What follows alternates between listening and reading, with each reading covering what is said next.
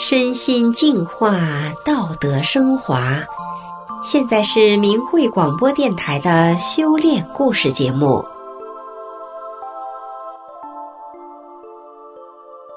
听众朋友您好，我是雪莉。今天和大家分享的故事是：做一个为他人着想的人。故事的主人公是一位女士。他从一九九七年开始修炼法轮大法，在二十多年的修炼中，他按照法轮大法真善忍的标准要求自己，不但身体健康了，世界观也发生了根本的转变，从一个自私自利的人，变成了一个做事能为别人着想，不再为名利去争去斗，心胸宽广的人。让我们一起来听听他的故事。我出生在一个贫困的农民家庭，是家中的长女，从小吃了不少苦。到了结婚的年龄，嫁给了本村一个在企业上班的工人。婚后不长时间，我发现婆婆性格不太好，说话尖刻带刺，言谈举止总是看我不顺眼，不愿意和我沟通，从不把我当成自己的儿媳妇看待。看到婆婆这样。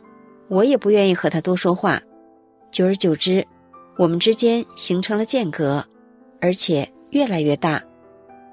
我心里产生了很大的怨恨心，为了顾及自己的面子，也做一些表面的事情，但心里一直不平衡，搞得家庭关系很不和谐。修炼法轮大法后，我从法理中得到启悟。我和婆婆今世能成为一家人，是有很大的缘分的。不管是善缘还是恶缘，都需要我用善心来化解。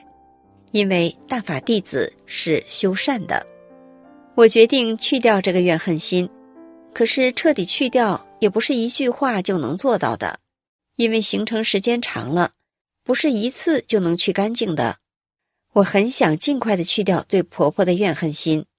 但不由自主的，以前婆婆的那些刺激我心灵的所作所为，经常像放电影一样的出现在我的脑海里。有时我还会忍不住的生气，就在丈夫面前诉说。丈夫劝我说：“我妈一辈子都这样了，你能给她改过来吗？”我冷静下来想想，是啊，婆婆是个不修炼的人，大半辈子形成的观念和性格。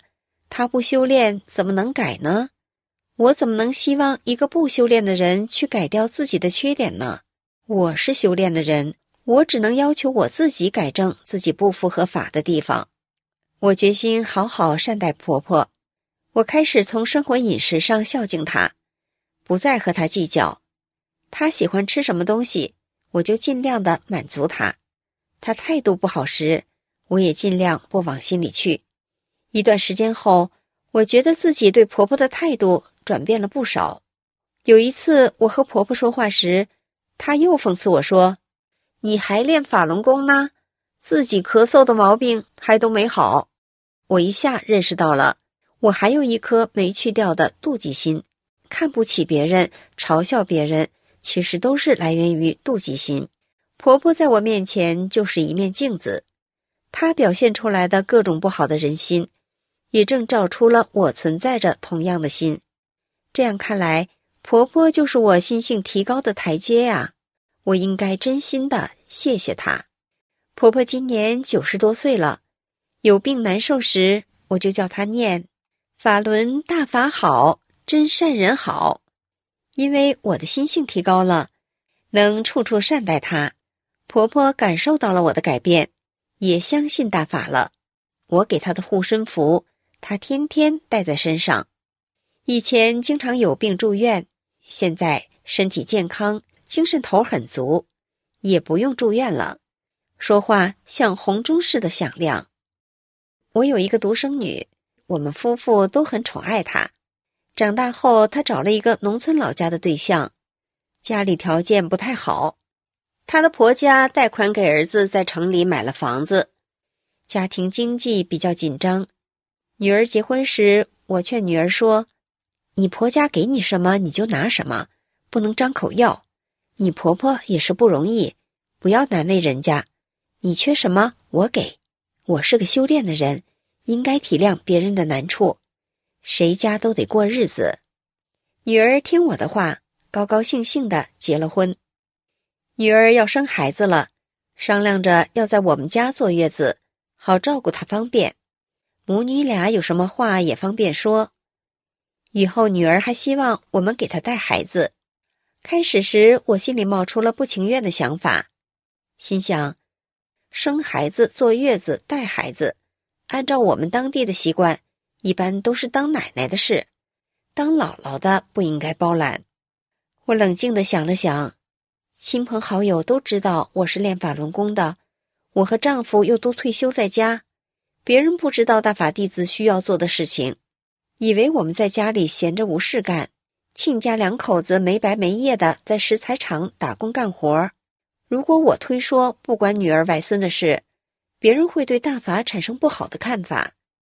况且我们修炼人做事要为他人着想。想到这些，我痛快的答应了女儿的要求。外孙在我家长到了上幼儿园，回老家时。谁看见都说姥姥有功劳，说奶奶没带，孩子都长这么大了。亲家听到后觉得很没有面子，就在村里到处说儿媳妇坐月子时我们也给钱了，姥姥带孩子我们也给钱了。这话传到了我这里，我听后心里很坦然，笑了笑没说什么。我无怨无悔，心里一点涟漪都没有起。后来，女儿不知从哪里也知道了这个事，她很生气的问我：“妈，你怎么能这么无能呢？婆家一分钱都没给你，她还撒谎说给你钱了，你怎么一点都不生气呢？”我说：“我是个练功人。”女儿说：“你没法说，我给你出气，我一定要在婆婆的亲朋好友面前揭露婆婆的一切行为。”我对女儿说。你不能这样做，她也不是家里有钱不给，你的婆婆也是不容易的，没白没夜的干活挣钱，不都是为了你们能过好日子吗？在别人面前说婆婆的不是，是不尊敬长辈呀。一家人要互相体谅，才能把关系搞好。女儿听了我的话，不吱声了。就这样，一场风波平息了。我在自家的小草屋门前。自费打了一口水井，水质比较好，水源也挺充足。我家住一楼，打井时需要挖沟，把水管引进家里。挖沟时，楼上的邻居们都积极的来帮忙干活，我很感激。一下午井就挖好了，天也黑了。第二天，我楼上三楼的女主人在我家窗外大声呼喊着找我。见面后，气哼哼地对我说：“你们家昨天挖的沟，差一点把我儿子摔坏了，裤子都破了。我儿子回到家中都气疯了。”我听完他的话，赶忙向他道歉说：“我真没想到会发生这样的事。你儿子裤子破了，我给他买条新的吧。”我心想：“我是修炼大法的，不能为这事儿发生矛盾，都是我做事考虑不周。”是我做的不对。见到他儿子，我很诚恳地对他说：“哎呀，真对不起，昨天我们家挖的沟把你摔倒了，都是我不好，做事考虑不周到，应该挂个提醒标志。”他赶忙说：“哎，没事儿。”后来井打好了，邻居们都来用水，我很高兴地让他们用水。而三楼邻居来用水，我的心里就没有那么平静了，心想。挖沟时一点忙也没帮，现在用水还那么气势，想用就用，一句客气话也没有，好像我欠他似的。那段时间，我的心性老是徘徊在那里，提高不上来。后来我认识到了，是我的心性有了问题了。三楼邻居的表现是在帮我提高心性的。我是个修炼人，遇到矛盾应该找自己的不足，并达到坦然不动。才是师傅要求的。我赶快静下心来，先清除我那颗不平衡的妒忌心。此后再见到三楼邻居来用水，我的心就很平静了。有一天，邻居们正在外面等着我家给抽水，大概有二十多个水桶。这时，附近一个住在平房的男人走了过来，他家也有水井。他过来后，对着所有等着提水的人说：“我问一下，他们家的水是怎么上来的？”没有人回答他。他见无人接他的话，又说：“是不是得用电呀？你们都交给人家电费了吗？”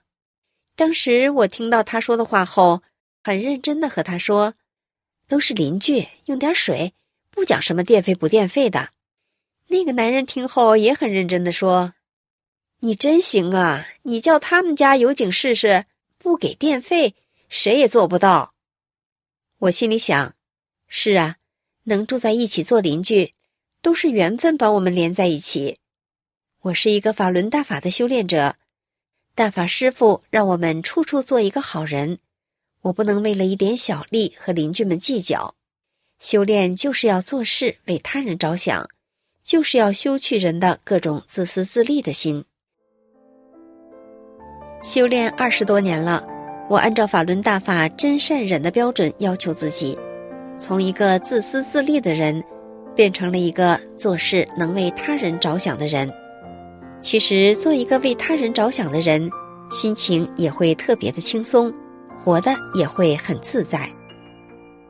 听众朋友，今天的故事就讲到这里，我是雪莉，感谢您的收听，我们下次节目再见。